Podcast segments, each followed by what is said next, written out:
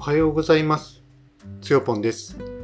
えー今朝のテーマは、えーチャット GPT 活用してますか？というテーマでお届けしたいと思います。えっ、と、今日はですね、あの実はもう3本目をね、撮っています。あの前回配信でも言ったことなんですけど、あの今週末ね、ラリーが行われることもあり、えっ、と、ネタがね、あるときは、どんどんとりあえず喋っておこうかなと思ってね、あの今日3回目の録音ボタンを押したところですね。えー結論的にはですね、えー、とチャット GPT をうまく活用すれば、えー成果への達成速度が上がるということをね、言いたいかなと思っています。で、3つのポイントなんですけど、生産性と、それから壁打ちっていうことと、それから検索性、この3つのテーマでね、お話ししてみたいと思います。で、なぜこのね、えっと、テーマをね、取り上げようと思ったのかっていうのはですね、ちょっと、ふとね、あのーダイレクトメールをね、もらって、そこに最初にね、冒頭に書かれた内容が、あの自分はそうじゃないんじゃないかなと思って、まあ、それにね、反論する意味で、えっと、書いてみたということになりますね。おっと、今ちょっとね、ごめんなさい、話飛んじゃうんですけど、今、えっと、2話目をね、アップしていたらいきなりあの404エラーが発生して、エラーで死んでしまいました。えー、マジかっていう。まあ、それはちょっと置いといて、気を取り直してね、ちょっと喋ってみたいと思いますけど、えっ、と、これの DM はですね、あの、ダイヤモンドオンラインというですね、まあ、あの、私みたいな年代の、あのいうなんていうのかな、まあ、50歳代、40代から50代のね、おじさま、おじさん向けに、書かれてる、そんなこと言ったら怒られちゃうかな、あの、メディアに、ね、なりますけれども、そこの、えっ、と、メディアのね、えっ、と、ダイレクトメールがですね、まあ、いつもなんかこうヘッドラインをね、載せてあげてくるんですけど、今日のなんかヘッドラインはですね、今年前半に盛り上がったチャット GPT は早くもオワコン、えー導入機能企業で社員の利用率は1割程度にとどまっているようだ。しかし、だからこそ使いこなせればメリットは大きい。企業のデータ活用支援を手掛ける上場 IT 企業の社長がチャット GPT をこなす、この使いこなす1割になるためのコツを伝授するっていう内容なんですよね。なんかこれ、何なんだろうなってちょっと思いましたね。えーっと、個人的にはチャット GPT 全然オワコンじゃないです。むしろこれは活用するべきで、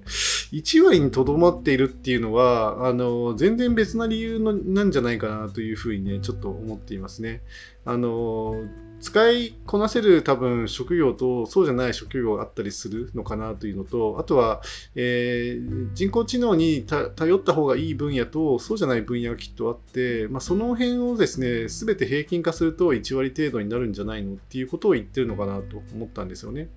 だから、1割っていう数字だけ見て、オワコンだって思うのは時期尚早だと思いますし、あの使い方によっては、すごくそのパワフルな、ね、ツールになるので、やっぱツールは使い方、文脈、えーその人が置かれた状況、それに依存するんじゃないかなと思いますよね。そのツールを使わなければ、使うね、余裕がないとか、あのとにかく今やってることをひたすらこなしてれば成果につながるんだっていうことであれば、まあ、確かに使う必要はなくなるのかもしれないですけど、うん、だから、オワコンではないですし、まあ、これはだから、ある意味、釣りタイトルというか、釣りヘッドラヘッドラインみたいな、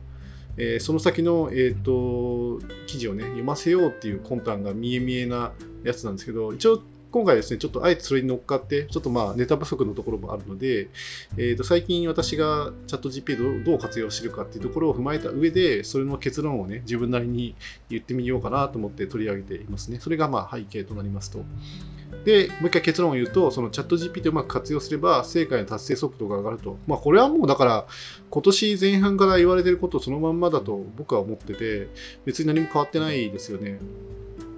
で、3つのポイントですけれども、えっ、と、まあ、生産性。これはですね、あのまあ、自分がまあ主に今使っているのはプログラミングなんですけど、まあ、そのプログラミング、それから文章作成、データ作成、えー動画リール作成の効率はですね、やっぱ高まる傾向にあるかなと思いますね。あの最近、このね、あの20 2023年のね、えっと、第4四半期に突入して以来ですね、あのまあ、突入してからっていうわけじゃないんですけど、あの精度はですね、飛躍的に高まってきた印象はやっぱりありますね。プログラミングに関しても、そんなにそのバグが出るような、あるいは全然動かないようなプログラムが書かれるっていうことが減ってきたように思いますね。自分のその、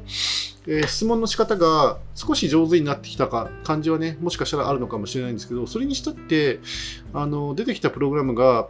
なんか変な動かないようなものだったりするってことが少ない印象がありますね。それからまあ、あの、自分のね、あの、知人がやってる、えっと、文章作成のサービスはチャット GPT 使ってるみたいなんですけど、まあ、それ以外にも使ってるのかもしれないけど、あの、まあ、人工知能、それ、チャット GPT にはですね、その、知能を使うと、あのすごく大量のあの価値ある文章を作れるんだっていうこともね、まあ、分かりきった話だし、それをね、使って文章を作っている方も今今はもうね、多いんじゃないかなと思うんですよね。あと、それから例えばデータ作成。この間、あの、えっと、まあ、ラリーの、ね、データを作っている中で、あの、このなんか座標の Excel で書かれたあの座標列をですね、なんか効率よく、えー、KML というですね、あの Google マップが提供しているそのデータ形式に変換することができないかなって思ったときに、まあ、最初一瞬ね、まあ、前はそうしてたので、自分でその Python とかですね、プログラミングをして、その Excel のデータをあのうまいことあの別のデータ形式に変換するっていうことをやればいいんじゃないかぐらいに思ってたんですけど、ちょっとふと思って、あ、そういえばチャット GPT にこれ任せたら、まあ、それなりの変換プログを作ってくれるのかなと思ってやったら、もう見事に作ってくれましたね。Python のコードを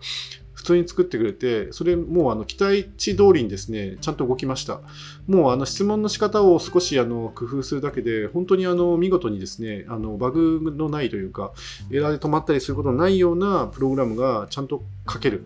これはもうすごいなと思ったんですよね。で、それはだからそのデータ作成にね、ちょっと紐づいていくんですけれども、あの KML データちゃんとできて、ちゃんとそれを Google Earth とかで読み込んだり、Google マイマップで読み込んだりすることができるようなちゃんとね、データができたので、すごく有用だなと思いましたね。もうそのチャット GPT が作ってくれたツール、今後も多分ね、あの利用していくと思いますけど、本当にそういう使い方がね、できるということですね。まあさっきのちょっとプログラミングね、かぶった話ではあるんですけれども、あるいはその動画リードの作成っていうのもね、あのすごく爆速で作れるっていうことがもう今分かってきましたね。あの自分が一時期あの YouTube ちょっと見てた時に、あのある方がですね、あのチャット GPT と Canva っていうですね、あのまあ、サムネイルとか LP の画像とかを作ったりする、まあ、あとは動画かな？を作れるですね、優秀なその、まあ、無料アプリがあるんですよね。ウェブアプリでなってて。あの、まあ、ある程度いくとなんか課金しなきゃいけないことになるらしいんですけど、ど、今自分もその、例えば、イレギュラーコーヒーのあのサムネっていうのかな、カバーアートっていうのかな、あれをですね、あのキャンバで作っていますね。で、えっと、その YouTube の、ね、方がね、言ってたのが、そのチャット GPT をうまく組み合わせると、まあ、爆速でその、えっと、大量のですね、えっと、動画コンテンツを作り出すことができるというのを知ってですね、あ、これなんか、あの、なんかそういえば自分の友人がいつもその動画を作るのに苦心してるなっていうことをね、思い出したので、ちょっとそれをですね、あの、教えてみたんですよ。そしたらですね、あの、その人は、えっと、そんなにそのパソコン作業が得意ってわけじゃないんだけど、でもまあ、あの頑張ってですね、その動画の通りに、ちょっとなんか多少わからないところも何個かあったけど、自分でなんかそこはですね、乗り切って、なんとかですね、あの、なんか1ヶ月分の動画をですね、すごい短時間で作り上げることができたと、まあ、体感にして50倍ぐらい速度が上がったって言ってたんですね。自分はな、あのそれはやってないけど、でもその信頼におけるね、友人がそれを言うってことは、相当ね、やっぱりすごいんだなと。で、実際にその動画を見せてもらったんですよ。まあ、動画自体は全部大体その同じ動画なんですけれども、そこにその動画の上に貼り付けられた文章は一つ一つ違うんですよね。でそれを多分あの自分のね、手とか、なんか、要は昔のね、昔のツールというか、まあ、その普通の動画作成ツールを使ってコツコツ作るんだと結構大変だと思うんですよね。すごく難儀な作業で、もう30とか40とか言いたいことがたくさんある人にとっては、なおさらそういうことになるのかなと思うんですけど、あの、チャット GPT とそのキャンバーを組み合わせて、うまく、その、まあなんかスクリプティングみたいなことするのかな。ちょっとそこはよくわかんないですけど、うまく使うと、え、ー、と、動画のリールあの動画のリールってなんか言葉が変かな。まあリールですよね。例えばインスタグラムにアップするようなやつ。あれリールって今表現ね、してますけど、ああいうものをだから大量に作って大量にこう発信したいという向きにとっては非常にあの効率が高まるあの作業内容になるんですよね。だから、総じてその1番目のテーマとしては、その生産性が、今までその人間の手でに依存して頭打ちだったところがいきなりこう爆速化していく傾向にありますよね。だからプログラミングも本当にもう自分の頭で考えるよりこういうことがやりたいんだよねっていうのをあの文章で考えて、まあ、それをある程度正確な丁寧な文章で書き連ねてこういうイメージでやりたいんだよねっていうとチャット GPT はそれにねかなりあの的確に答えてくれてそれをあのやってくれるプログラムを作ってくれるともちろんそのプログラムをもちろんそれを納品するような、ね、プログラムであれば、正しくその検証手順にのっとって検証する必要は当然あると思うんですけども、あの、ことね、手元のあのプログラムに関してはですね、手元というのはその自分が作業効率を上げたいがためだけのプログラムに関してはですね、もう外注する必要も全くなくて、あの、ちょっとね、やり方を知ってれば、そのチャット GPT が全部作ってくれるという世界にもなっちゃったんだなというふうに思いますよね。はい。だから、そういう意味では、その、まあ、プログラムに関しては特に、まあ自分でね、書いてももちろんできるんだけど、あの、チャット GPT にやらした方が、もうとにかく早いし、まあ、すぐね、動くコードができるので、楽っていうのがありますね。まあ、この楽っていうのが一番大事なポイントだと思いますね。で、2番目としてその壁打ち。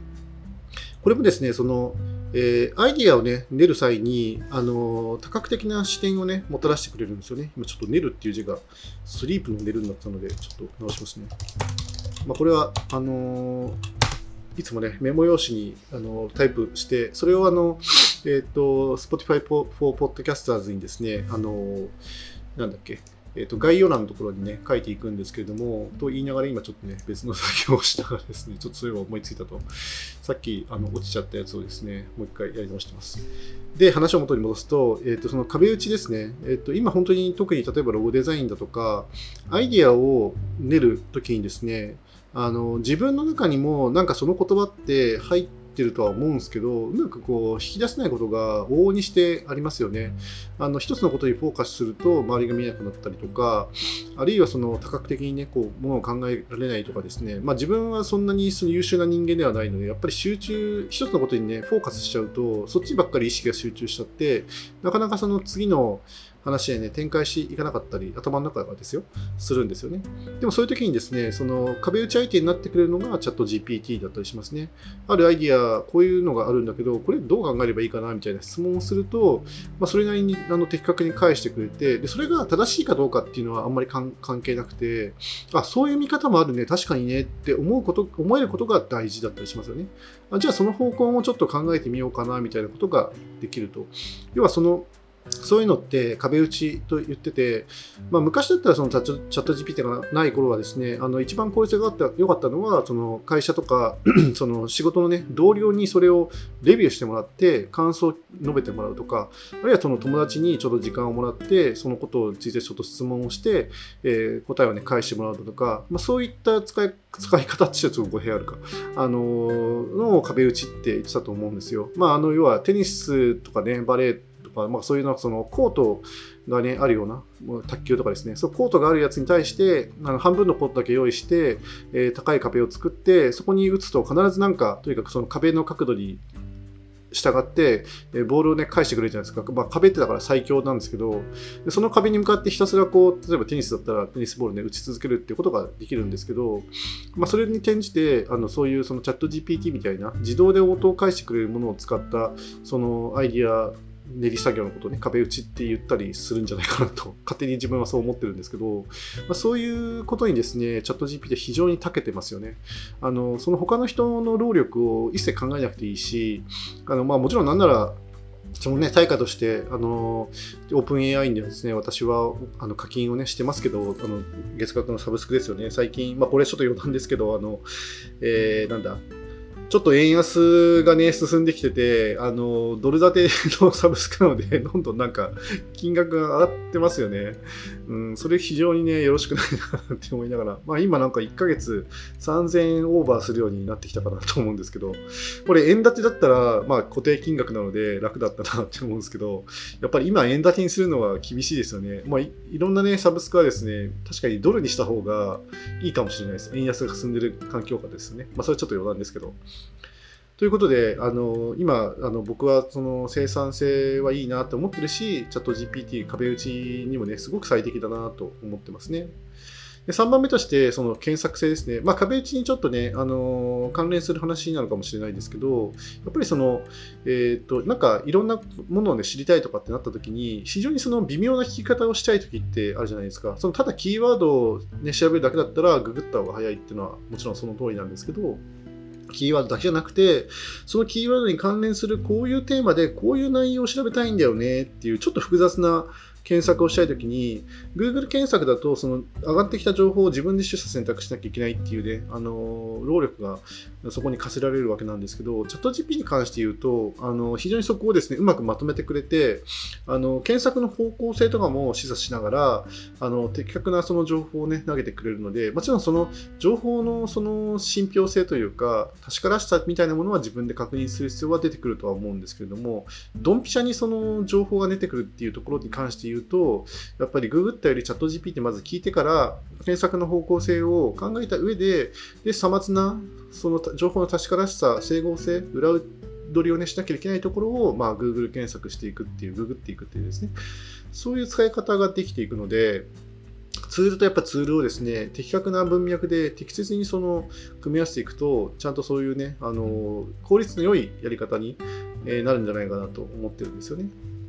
なので結論的にはそのチャット GPT をうまく活用すれば正解の達成速度が上がるということになるんですね。まこのうまくというのが非常にポイントだと思います。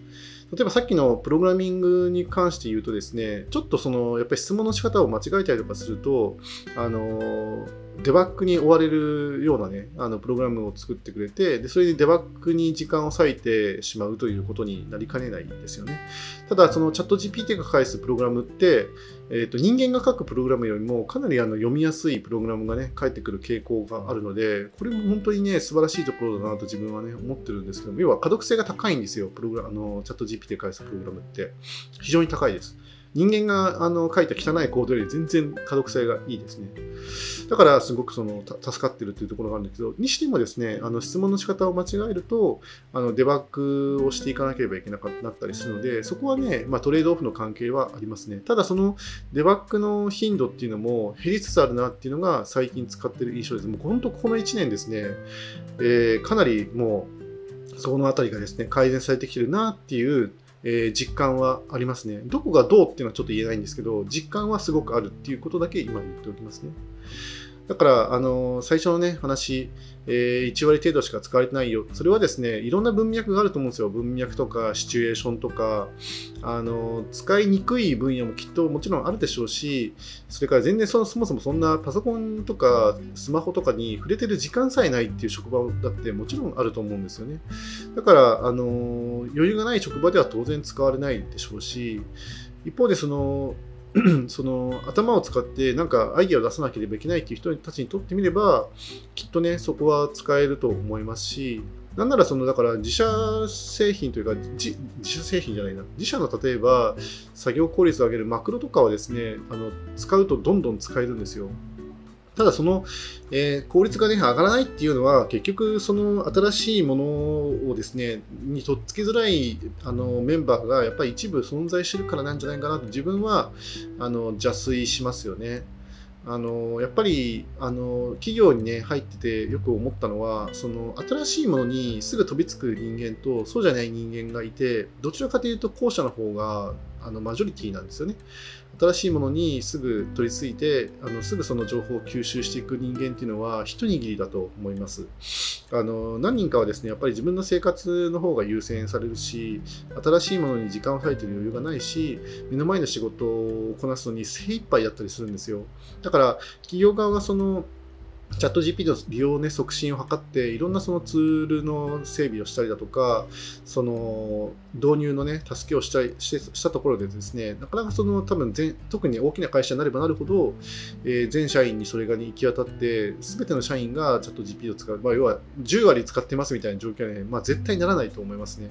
一部の社員で、特にそういうその保守的な考え方をする人間っていうのは、自分の使っているツールを愛してると思いますし、自分の仕事があの満足に終わればですね、それで帰宅すればいいので、それ以上ですね、改善する必要性を感じたないと思うんですね。だからモチベーションが湧かない。だから利用がね、促進されないっていうのはそういう背景もきっとね、あると思うので、あの、オワコンっていうふうに片付けちゃうのはちょっと語弊がありすぎるんじゃないかと思うんですけど、まあそういう新聞メディアというか、あの、まあ、ウェブメディアがね、まあ、多分釣り、